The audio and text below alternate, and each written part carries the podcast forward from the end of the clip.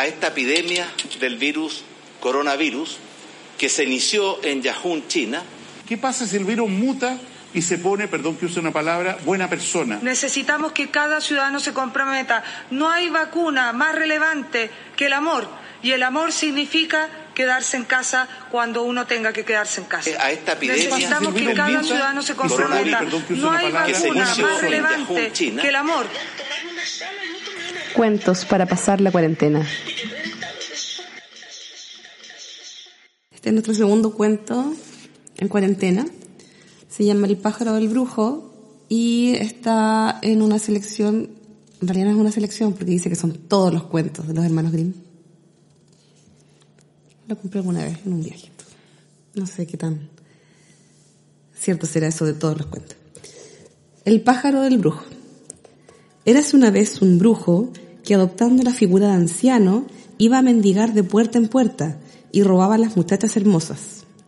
Nadie sabía dónde las llevaba, pues desaparecían para siempre. Un día se presentó en la casa de un hombre rico que tenía tres hijas muy bellas.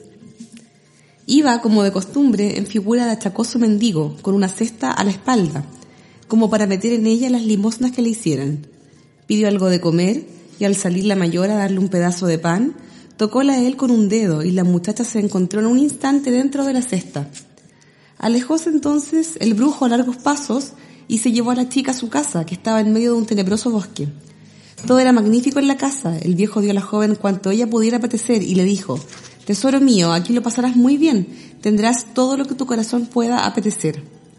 Así pasaron unos días, al cabo de los cuales dijo él, Debo marcharme y dejarte sola por un breve tiempo.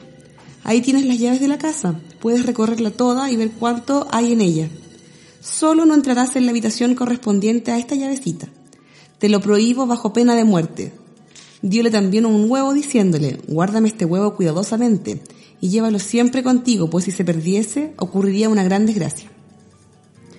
Cogió la muchacha las llaves y el huevo, prometiendo cumplirlo todo al pie de la letra.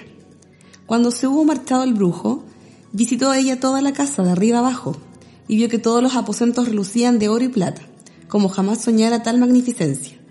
Llegó por fin ante la puerta prohibida y su primera intención fue pasar de largo, pero la curiosidad no la dejaba en paz. Miró la llave y vio que era igual a las otras. La metió en la cerradura y casi sin hacer ninguna fuerza la puerta se abrió. Pero, ¿qué es lo que vieron sus ojos? En el centro de la pieza había una gran pila ensangrentada, llena de miembros humanos, y junto a ella un tajo y un hacha reluciente. Fue tal su espanto que se le cayó en la pila el huevo que sostenía en la mano, y aunque se apresuró a recogerlo y secar la sangre, todo fue inútil. No hubo medio de borrar la mancha por mucho que la lavó y frotó. A poco regresaba de su viaje el hombre y lo primero que hizo fue pedirle las llaves y el huevo. Dióselo todo ella, pero las manos le temblaban y el brujo comprendió por la mancha roja que la muchacha había entrado en la cámara sangrienta. Puesto que has entrado en el aposento contraviniendo mi voluntad, le dijo, volverás a entrar ahora en contra de la tuya. Tu vida ha terminado. La derribó al suelo, la arrastró por los cabellos, púsole la cabeza sobre el tajo y se la cortó de un hachazo, haciendo fluir su sangre por el suelo. Luego echó el cuerpo en la pila con los demás. Iré ahora por la segunda, se dijo el brujo. Y adoptando nuevamente la figura de un pordiosero, volvió a llamar a la puerta de aquel hombre para pedir limosna.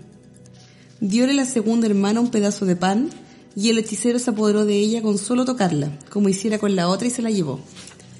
La muchacha no tuvo mejor suerte que su hermana. Cediendo a la curiosidad, abrió la cámara sangrienta y al regreso de su raptor hubo de pagar también con la cabeza.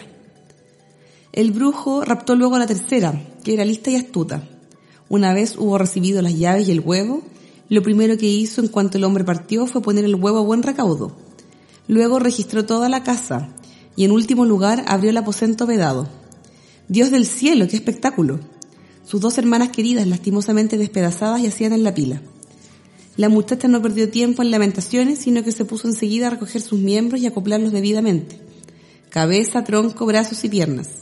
Y cuando ya no faltó nada, todos los miembros empezaron a moverse y soldarse, y las dos doncellas abrieron los ojos y recobraron la vida. Con gran alegría se besaron y abrazaron cariñosamente. El hombre a su regreso pidió enseguida las llaves y el huevo, y al no descubrir en este ninguna huella de sangre, dijo, tú has pasado la prueba, tú serás mi novia. Pero desde aquel momento había perdido todo poder sobre ella y tenía que hacer a la fuerza lo que ella le exigía. Pues bien, le dijo la muchacha, ante todo llevarás a mi padre y a mi madre un cesto lleno de oro, transportándolo sobre tu espalda. Entre tanto, yo prepararé la boda. Y corriendo a ver a sus hermanas que había ocultado en otro aposento, les dijo, Este es el momento en que puedo salvaros. El malvado os llevará a casa el mismo, pero en cuanto estéis allí, enviadme socorro. Metió a las dos en una gran cesta, las cubrió de oro y llamando al brujo le dijo, Ahora llevarás esta cesta a mi casa y no se te ocurra detenerte en el camino a descansar, que yo te estaré mirando desde mi ventanita. Cargóse el brujo la cesta a la espalda y emprendió su ruta. Más pesaba tanto que pronto el sudor empezó a manarle por el rostro. Sentóse para descansar unos minutos, pero inmediatamente salió del cesto una voz. Estoy mirando por mi ventanita y veo que te paras, andando, enseguida. Creyó él que era la voz de su novia y púsose a caminar de nuevo. Quiso repetir la parada al cabo de un rato, pero enseguida se dejó oír la misma voz. Estoy mirando por mi ventanita y veo que te paras, andando enseguida. Y así cada vez que intentaba detenerse, hasta que finalmente llegó a la casa de las muchachas gimiendo y jadeante, y dejó en ella el cesto que contenía las dos doncellas y el oro. Mientras tanto, la novia disponía en la casa de la fiesta de boda, a la que invitó todos los amigos del brujo. Cogió luego una calavera que regañaba los dientes, púsole un adorno y una corona de flores, y llevándola arriba la colocó en un tragaluz, como si mirase afuera. Cuando ya lo tuvo todo dispuesto, metióse ella en un barril de miel y luego se revolcó entre las plumas de un colchón, que partió en dos, con lo que las plumas se le pegaron en todo el cuerpo y tomó el aspecto de una ave rarísima. Nadie habría sido capaz de reconocerla. Encaminóse entonces a su casa y durante el camino se cruzó con algunos de los invitados a la boda, los cuales le preguntaron, ¿De dónde vienes, pájaro embrujado? De la casa del brujo, me han soltado. ¿Qué hace pues la joven prometida? La casa tiene ya toda barrida, y ella compuesta y aseada, mirando está por el tragaluz de la entrada.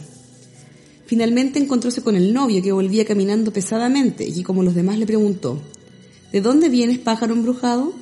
De la casa del brujo me han soltado. ¿Qué hace pues mi novia prometida? La casa tiene ya toda barrida, y ella compuesta y aseada, mirando está por el tragaluz de la entrada. Levantó el novio la vista y viendo la compuesta calavera, creyó que era su prometida, y le dirigió un amable saludo con un gesto de la cabeza. Pero en cuanto hubo entrado a la casa, junto con sus invitados, presentáronse los hermanos y parientes de la novia, que habían acudido a socorrerla. Cerraron todas las puertas para que nadie pudiese escapar y prendieron fuego a la casa, haciendo morir a Sabo, al brujo y a toda aquella chusma.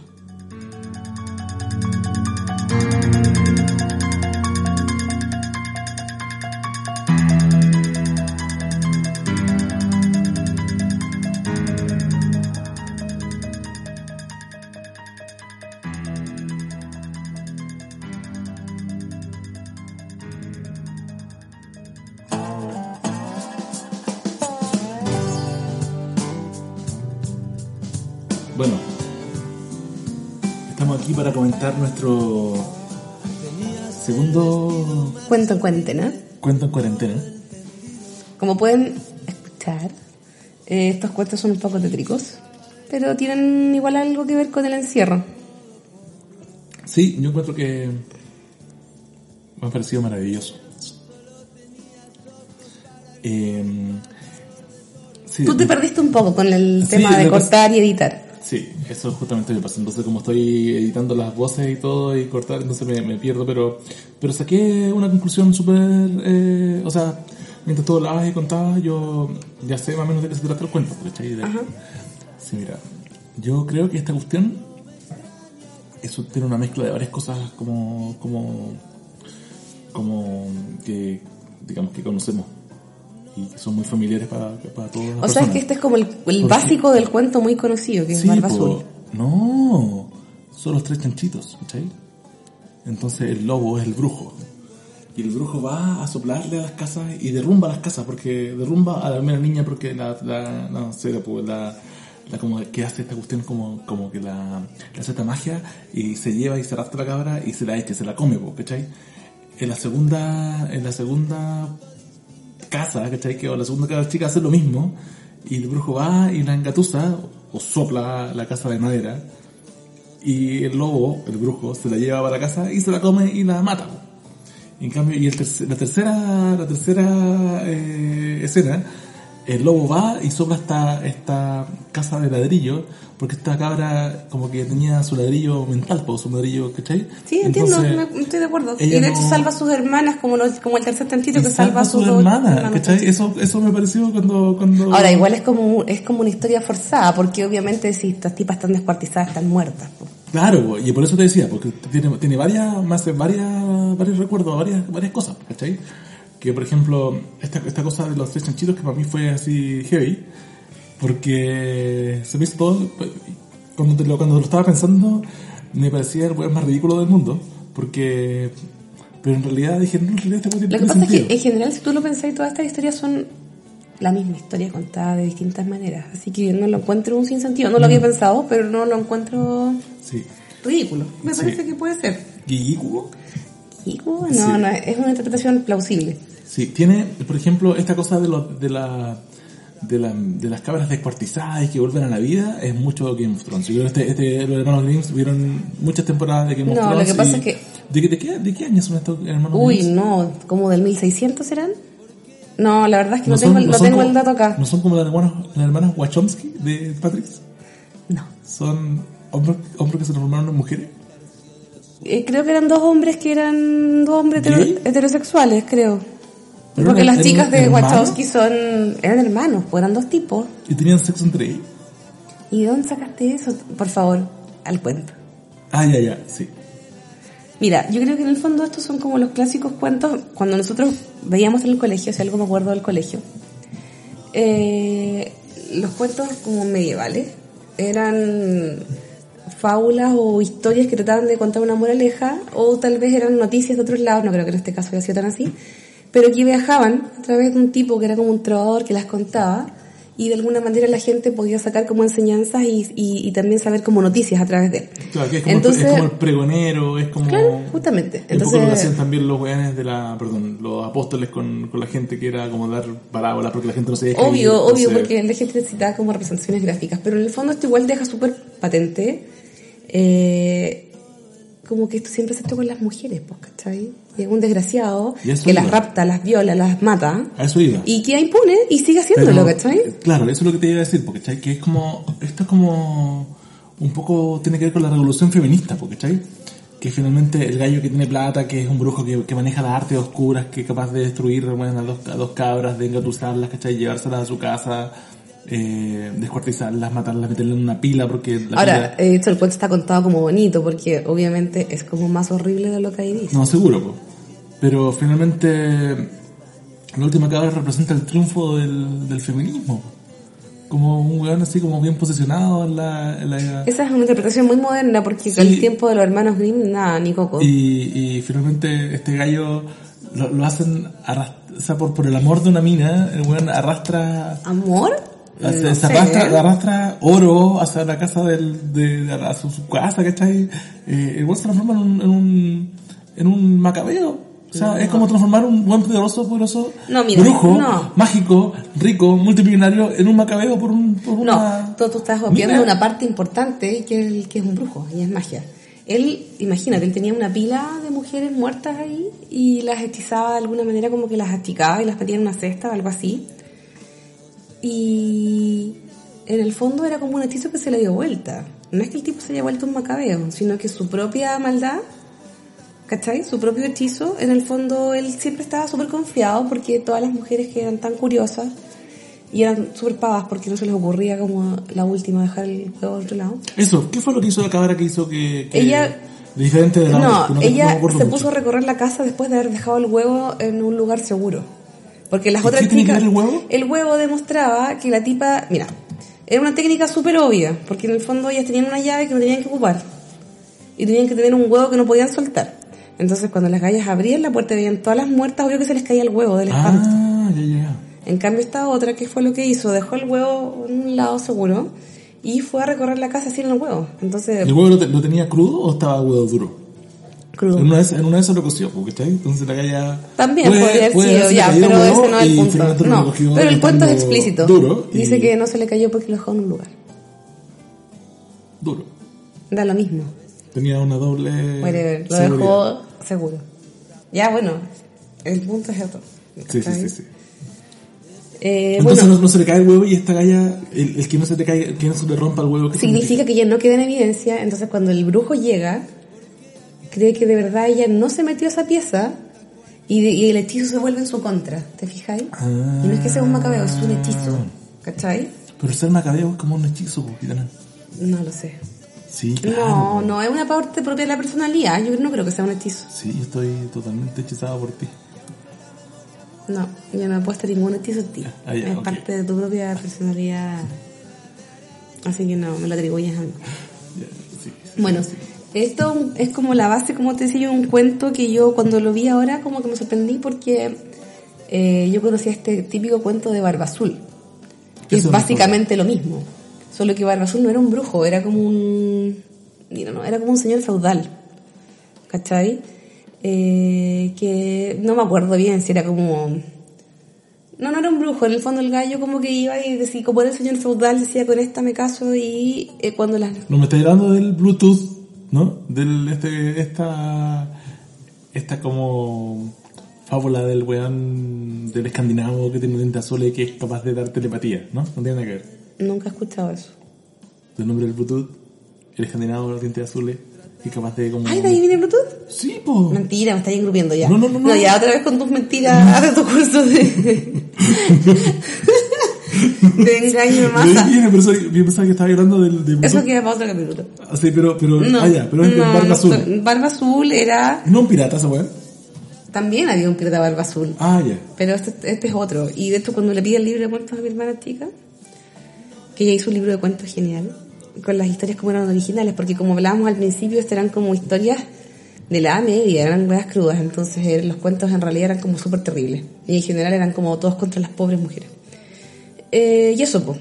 Entonces, en el fondo, es como la historia de este gallo barba azul que era como lo mismo, que, que mataba mujeres por gusto, en el fondo. Era un psicópata. Y eso. Ya, espérate. Y esta cabra, esta cabra, le- o sea, el hechizo se le devuelve al, al brujo, el brujo va y se lleva estas cosas de oro porque la mina le pide como una dote, ¿no? Como En el fondo se entiende que es como una dote, porque ¿Cierto? mira, piensa que ella- él la robó de su casa. Claro. Entonces cuando ella ya toma el control le dice, tú vaya a ir con esta cuestión llena de oro donde mis papás, de donde me robaste, Claro. básicamente. Y manda a sus hermanas escondidas. Y, mm, claro.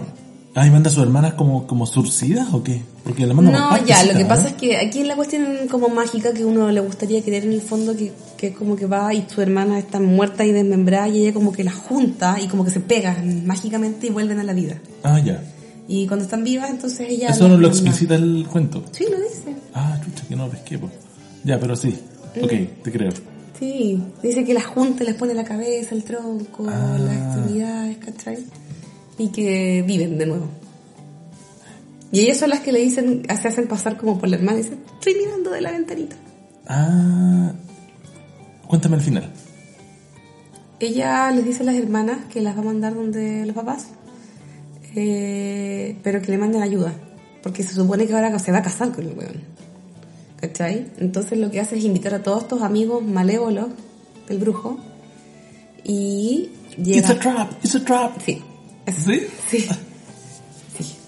Y, y entran todas estas personas. Además que hay una parte que en realidad que es como que el brujo es muy tonto porque sale un pájaro que él no conoce de su casa y le dice que se escapó de su casa y el weón no se sorprende ni, se ca- ni le causa como ¿y tú de dónde saliste? Oye, pero ¿y cuántas weas de tu casa que no sabéis que son de tu casa, po?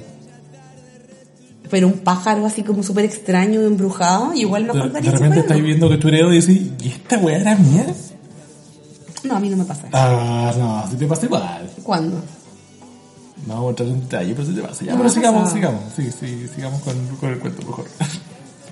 Entonces ella eh, se va de la casa disfrazada de este pájaro, vuelve el brujo con tan- los invitados del brujo y llega todo el familión y queman la casa con todos adentro. Fin.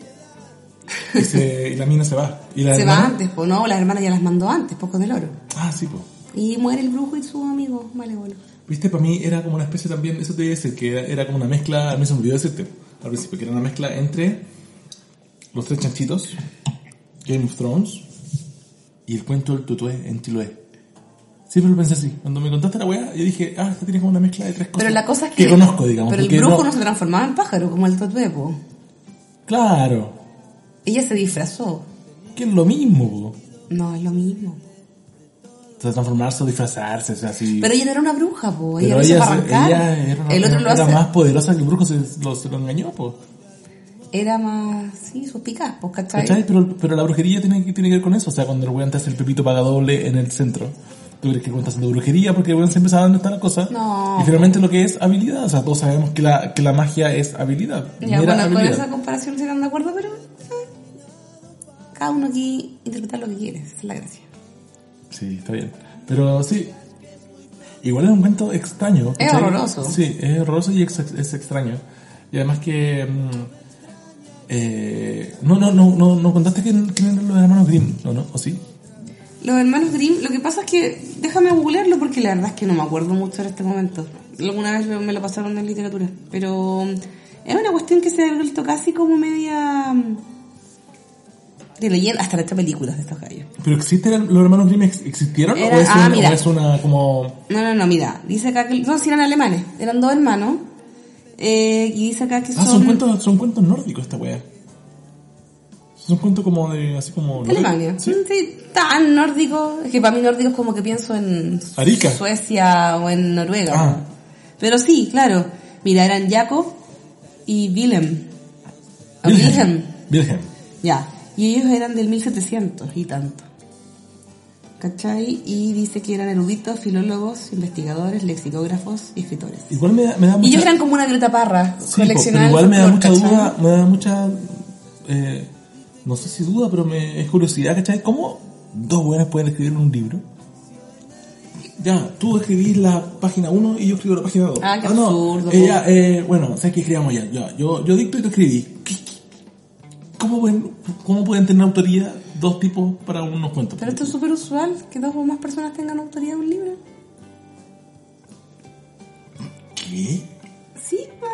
¿Pero cómo, cómo puede ser eso? O sea, todos los libros de derecho son como tres autores. que son capítulos, pero esto es un cuento. O sea, este cuento, este cuento en específico, ¿es de Jacob o Jacob De, o es de Wilhelm? De hecho, quién es? de hecho es los de dos? ninguno de los dos, porque es folclore. Ellos como que hacen un relato de esta tradición oral que se pasaban en los pueblos en Alemania en el 1700 y tanto. ¿Pero por qué? ¿Por qué? Pero aquí, por ejemplo, cuando tú, tú lees el cuento, ¿no dice que, de qué de qué es de Jacob o de Wilhelm? ¿De Jacob?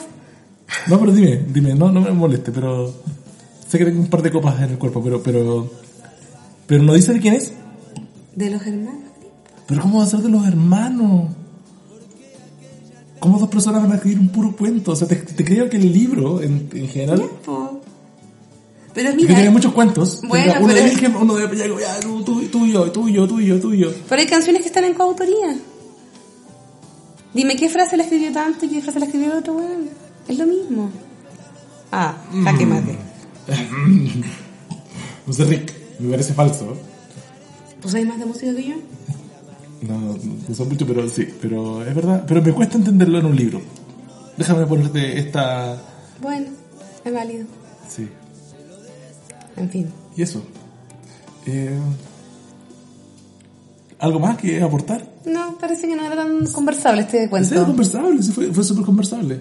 Pero me dejó muchas más dudas a mí de lo de los hermanos Grimm. Me gustaría, me gustaría que leyéramos otro cuento de ellos después. Sí, voy a buscar alguno, pero... Ojalá de Jacob, más que de Wilhelm. Me gusta más cómo escribe. No se ven los gestos que haciendo. no, no sé. Te puedo cantar la canción. Sí. Eh, bueno, y así termina esta segunda experiencia de cuentos En cuarentena. en cuarentena. Así que esperamos que nos dé impulso para hacer una tercera o un tercer capítulo, porque por lo menos a mí me ha divertido mucho. Adiós. Adiós.